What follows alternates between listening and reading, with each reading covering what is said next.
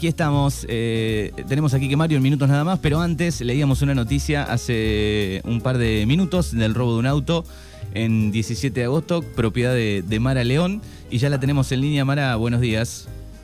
Buenos días, ¿cómo les va? Muy bien, muy bien, acá estamos. Bueno, Mara, eh, comentanos un poco cómo sucedió el, robo del auto. Fue anoche, por lo que pudimos saber, más o menos en el horario del partido de Argentina. ¿Vos estabas en tu casa?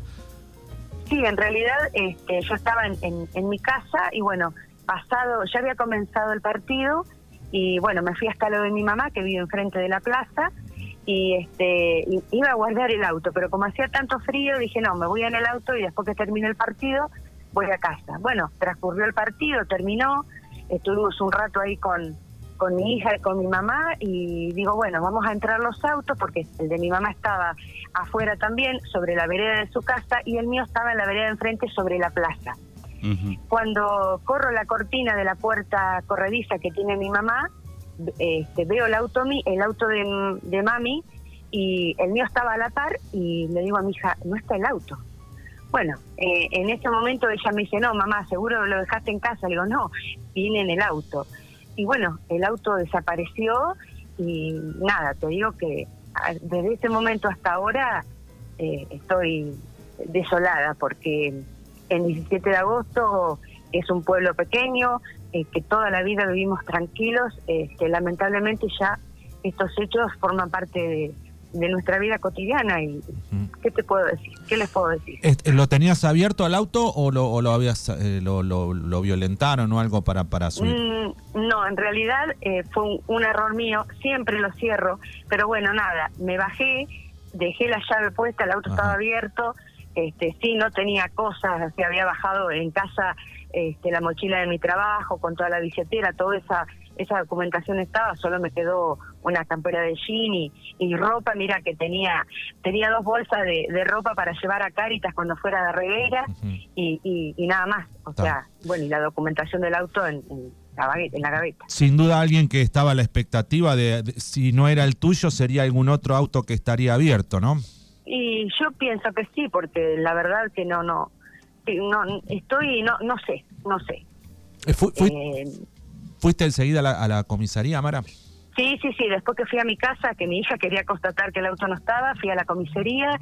Este, bueno, el, policía enseguida eh, intervino. Bueno, y después eh, me vinieron a buscar de, la comisaría de Bordenave para efectuar la denuncia y a eso de las cuatro y media, cinco menos veinte de la mañana, recién pude regresar a casa donde me tomaron, bueno, la, denuncia y, y, y a esperar y bueno, iniciaron todo inmediatamente que yo le hice la denuncia acá en, la, en el destacamento de 17.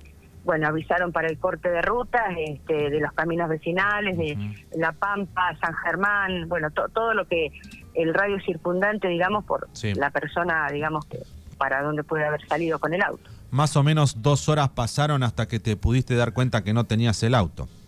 Claro, porque terminó el partido, ¿a qué hora terminó? Nueve y media, ponele, diez, no, diez y media. Y bueno, diez y media terminó y ya te digo, empezó Tinelli, que digo, no, no lo miro, y le digo, bueno, me voy a casa. Y ah. ahí me levanto y corro la cortina de la puerta y, no veo el auto.